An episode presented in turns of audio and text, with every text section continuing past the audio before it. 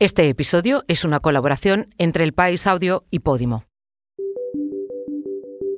Table, the office of Speaker of the House of the United States House of Representatives is hereby declared vacant. Ha anunciado que España, Portugal y Marruecos organizarán el Mundial de 2030. Lógicamente siempre vamos a ser empáticos y abiertos a que esos debates sobre la ampliación a otras partes de Europa se puedan suscitar. Esta semana el caos ha llegado a Washington tras la destitución de Kevin McCarthy, presidente de la Cámara de Representantes. ¿Qué papel tiene Donald Trump en ese hecho histórico? El mundo del deporte ya pone los ojos en 2030 después de que la FIFA anunciara que España acogerá, junto a Marruecos y Portugal, el Mundial de Fútbol. ¿Cómo ha sido ese camino? Y en Granada se han reunido los líderes europeos para debatir el futuro de la Unión, mientras a Canarias llegaban en cayucos al menos 1.500 personas esta semana. ¿Qué va a hacer Europa con el fenómeno migratorio? Soy Silvia Cruz La Peña. Hoy, en el país, analizamos los tres temas que han marcado la semana.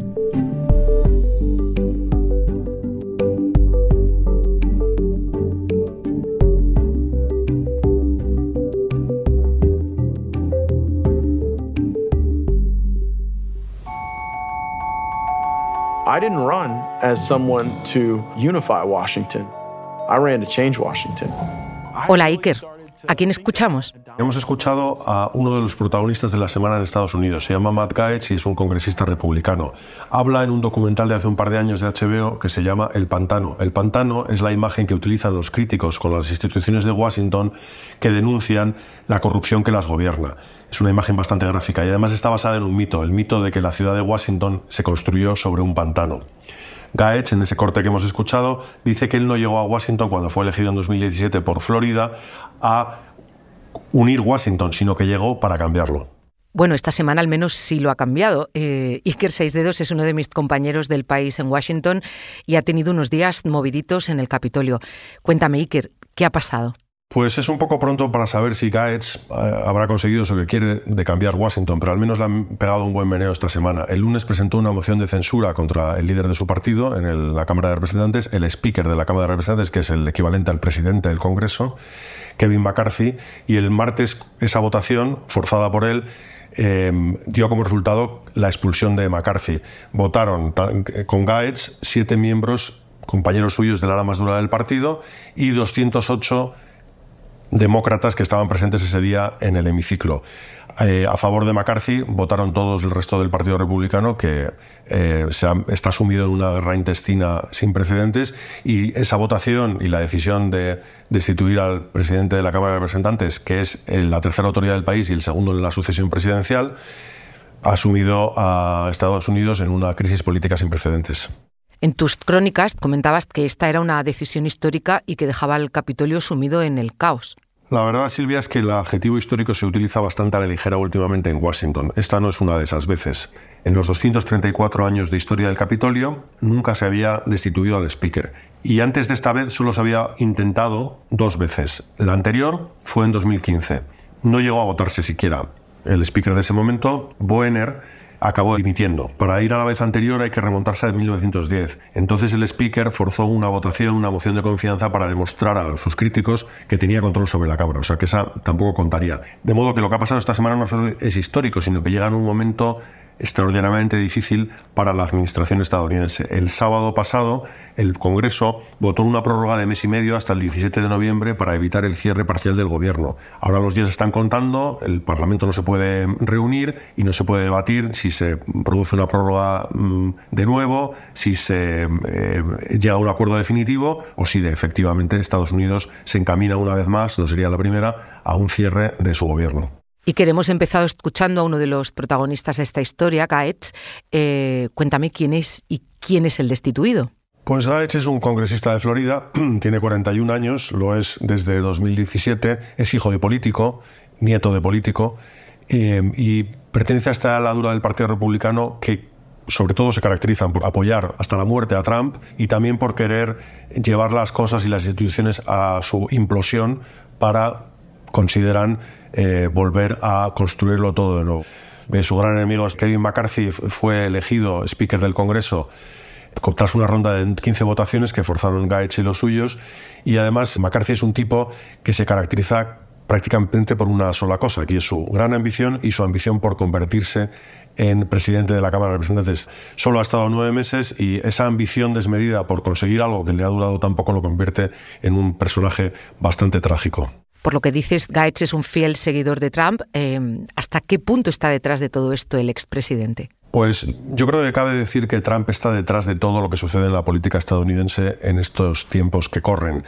Desde luego está detrás de todo lo que sucede en el Partido Republicano, un partido que desde que él entró en escena está completamente dividido entre las dos facciones, los suyos, y que tienen una gran base electoral, y los conservadores eh, de vieja escuela, ¿no? que no acaban de eh, casar bien con algunas de las ideas del trumpismo. Eh, Gaetz y los suyos están unidos por muchas cosas que tienen que ver con un conservadurismo feroz y tienen que ver con, pues eso, con la crítica a las instituciones de Washington, la crítica al pantano de Washington, pero sobre todo están unidos porque son verdaderos cheerleaders de, de Trump. La relación de McCarthy con Trump es más complicada. Ha pasado por diversas fases, ahora estaban bastante en sintonía, pero Trump no ha hecho mucho esta semana en la que se ha quedado callado, cosa bastante rara en él, ni por defenderlo ni por atacarlo. Lo que sí que ha lamentado es que el Partido republicano esté dividido. Eh, ha lamentado algo de lo que él es el principal culpable. Por otra parte, hay que tener en cuenta que Trump esta semana ha estado ocupado con sus propios líos eh, en un juicio civil por fraude en Nueva York. Bueno, es obvio que el Partido Republicano está fracturado y cabría pensar que eso es un problema, eh, pero ¿es posible que a Trump le esté beneficiando esa ruptura de cara a las elecciones de 2024? Pues esa no es una pregunta fácil de responder, porque por un lado es cierto que Trump está teniendo unos porcentajes de, apoyo en su partido de un 35% del electorado, pero al mismo tiempo eh, quizás sería más fácil de responder esa pregunta si su posible rival en las elecciones del 24 no fuese Biden. Biden tiene problemas por diversos motivos, por su avanzada edad, porque la vicepresidenta Kamala Harris no acaba de cuajar en el imaginario del electorado estadounidense y por su baja popularidad. Ahora mismo las encuestas dicen no solo que Trump arrasaría en unas primarias republicanas, sino que está empatado con Biden y en algunas encuestas, aunque es muy, es muy pronto para hacerlas, eh, incluso podría superarle. Gracias, Iker. Un placer, Silvia. Muchas gracias a ti. Un momento, ahora volvemos, pero antes te contamos una cosa.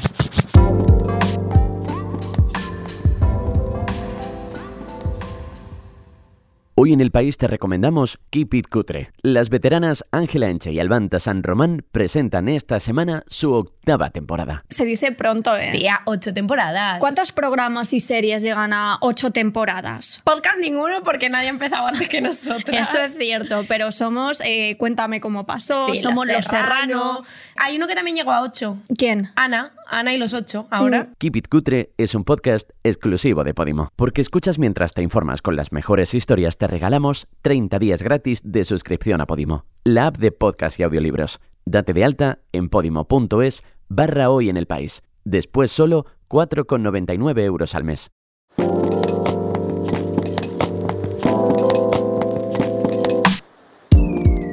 España, junto a Marruecos y Portugal, celebrará en 2030 el Mundial de Fútbol, a pesar de que en algún momento se temió que el caso Rubiales pudiera impedir esa elección por parte de la FIFA. Para conocer las luces y las sombras de esta elección, le pedí a mi compañero de deportes, Ladislao Moñino, que me enviara unos audios contestando algunas preguntas. ¿Por qué le han dado el Mundial 2030 a España? El Mundial se le concede a España porque es una potencia futbolística mundial y porque ya tiene experiencias calificadas como sobresalientes, como fueron la organización del propio Mundial de Fútbol de 1982 y los Juegos de Barcelona 92, eh, calificados como los mejores de la historia. España además lleva tiempo persiguiendo la organización de un Mundial y ahora se ha dado el condicionante de que tocaba Europa. Antes de que se optara por nación de tres continentes y seis países, fue muy importante que tanto España como Portugal fueran respaldadas en bloque por las 55 federaciones de la UEFA. Además, con España y con Portugal, así como con los países sudamericanos que se, que se, han, se han añadido a última hora, digamos que las sedes recobran la pasión futbolera pura y natural que, que no había en el, el Mundial de Qatar. ¿Qué ventajas tiene para un país organizar un mundial? Por un lado, la organización de un mundial o de unos Juegos Olímpicos es lo máximo a lo que puede aspirar un país en términos de, de organización deportiva, porque te sitúa a ojos de la comunidad internacional como una nación lo suficientemente desarrollada y estable como para albergar un acontecimiento de, de esa magnitud. Por otro lado está el, el, impacto económico. Eh, según un estudio del gobierno del de, año pasado, eh, el Mundial va a necesitar una inversión de unos 1.400 o 1.500 millones de euros y esto reportaría unos beneficios eh, solo en gasto asociado a los espectadores que vengan a nuestro país a seguir en directo los partidos de unos 5.500 millones de euros, además de generar 82.000 puestos de trabajo. Pero es cierto que hay otros estudios que dicen que los países organizadores eh, de grandes eventos en los últimos años han, han registrado pérdidas.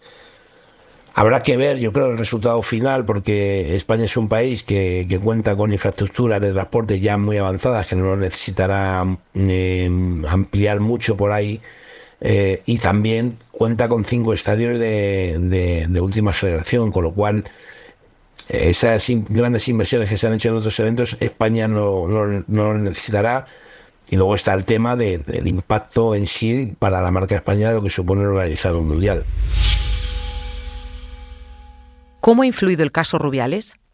¿Alguna vez estuvo en riesgo la candidatura? El caso Rubiales no hizo peligrar la candidatura en sí, aunque no es menos cierto que nos ha costado los tres partidos que se disputarán en, Sudamérica el inaugural de Montevideo y los primeros que disputen Argentina y Paraguay, que se jugarán en, Buenos Aires y Asunción.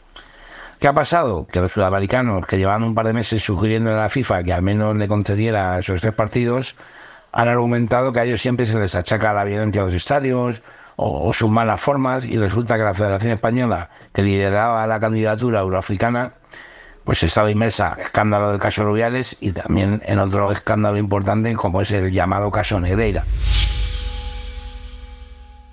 ¿Por qué nos lo conceden junto a Marruecos y Portugal? El hecho de que España organice junto a Marruecos y Portugal tiene que ver con la geopolítica. Esta en realidad era la candidatura original en 2018, de la que se cayó Marruecos eh, por la crisis diplomática que se abrió con, España. La presencia de Portugal eh, atiende a, dos razones. Una, que es un país de tradición futbolera que organizó muy bien la Eurocopa de 2004. Y segundo, muy importante, que Fernando Gómez el presidente de la Federación Portuguesa, también el vicepresidente primero de la UEFA, lo que ha sido fundamental para ultimar el voto europeo. Con todo, con amenaza de Arabia Saudí, se intentó incluir a Ucrania, que que fue un movimiento, pues por desgracia, más populista que, otra cosa. Cuando se vio que esto no daba réditos y aprovechando que las relaciones con Marruecos se restablecieron, se, se volvió a incluir al, al reino alawita. Eh, esta nueva inclusión de Marruecos fue fundamental para que Arabia Saudí se retirara, porque entre los votos de Europa y los de los africanos, donde Marruecos tiene mucho peso, más los que se recolectaran en Centroamérica y Oceanía, daban ganadora a esta candidatura. ¿Puede dar problemas la alianza con Marruecos en estos siete años que faltan para celebrar el Mundial 2030? En tema de infraestructuras, no creo que Marruecos tenga verdaderos problemas. Ya optaron al, Mundial 2026 con una candidatura seria y al de incluso al de 2010. En aquella ocasión yo fui invitado por el Ministerio de Deportes marroquí y por lo que pude ver eh, su proyecto era mejor que el de Sudáfrica que, finalmente terminó eh, ganando esa candidatura. Además, Marruecos opta a realizar la Copa de África de 2025, por lo que tienen ya cinco estadios preparados para ser remodelados. En cuanto a la comunidad internacional, pues es más que probable que organizaciones como Amnistía Internacional se opongan y que también estén muy atentas a todo lo que tiene que ver con derechos humanos y, como sucedió en Qatar, con las condiciones de trabajo en la construcción de, de los estadios.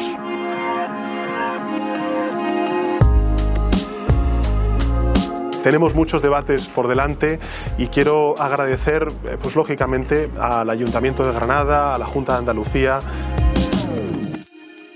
Así daba la bienvenida el presidente Pedro Sánchez a los 51 líderes que se han dado cita esta semana en Granada para celebrar una cumbre europea. El tema principal de la reunión ha sido la ampliación de la Unión Europea y de ahí la visita del presidente ucranio Volodymyr Zelensky.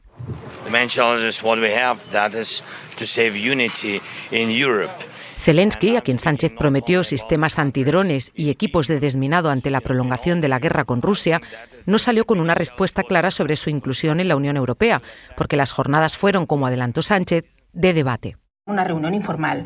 Esto quiere decir que no van a tomar decisiones, los líderes no tienen medidas eh, sobre la mesa que aprobar y es una cita básicamente para debatir asuntos de actualidad y estratégicos. Así resumió el carácter del encuentro mi compañera María Sauquillo, corresponsal en Bruselas, desplazada hasta Granada para informar de la cumbre. Ese carácter informal es el que también se aplicó a otro de los grandes temas que se coló en las charlas de los líderes europeos. El tema migratorio no estaba en la agenda, se ha colado por, por, la actualidad. La inmigración es un tema enormemente divisivo en la Unión Europea, es un tema prácticamente que yo diría casi incluso tóxico políticamente, ¿no? porque hay muchos Estados miembros que, que lo ven todo de una manera además muy electoralista. ¿no? Y el tema migratorio amenaza con comerse la cumbre. Las migraciones no se comieron la cumbre, pero mientras la cumbre tenía lugar, la migración se hacía cuerpo en Canarias, en España, país anfitrión del encuentro de líderes, pues preside este semestre el Consejo de la Unión Europea.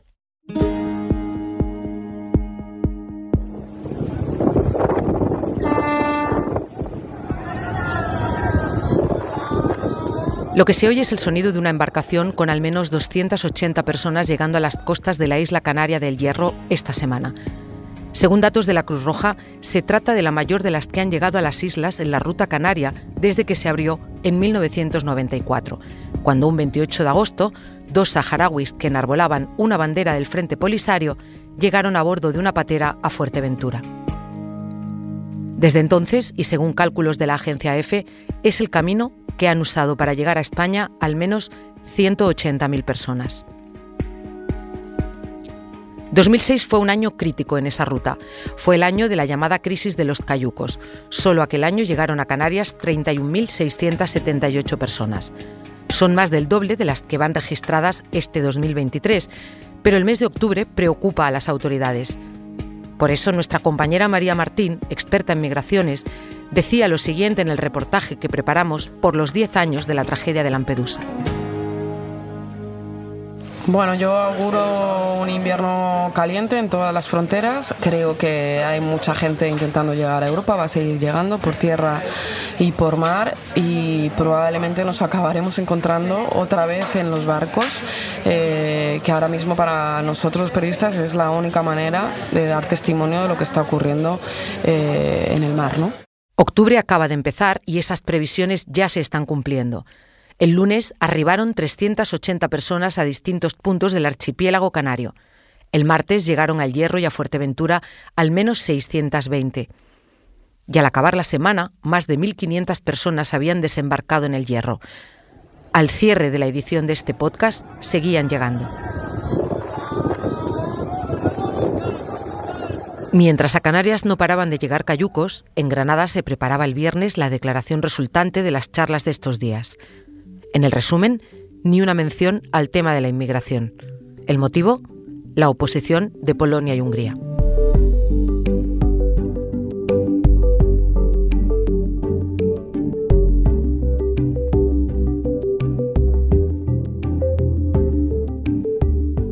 El diseño de sonido de este episodio es de Nicolás Chabertidis, la edición de Ana Rivera. Yo soy Silvia Cruz La Peña y he realizado y dirigido este episodio de Hoy en el País edición fin de semana. Mañana volvemos con más historias. Gracias por escuchar.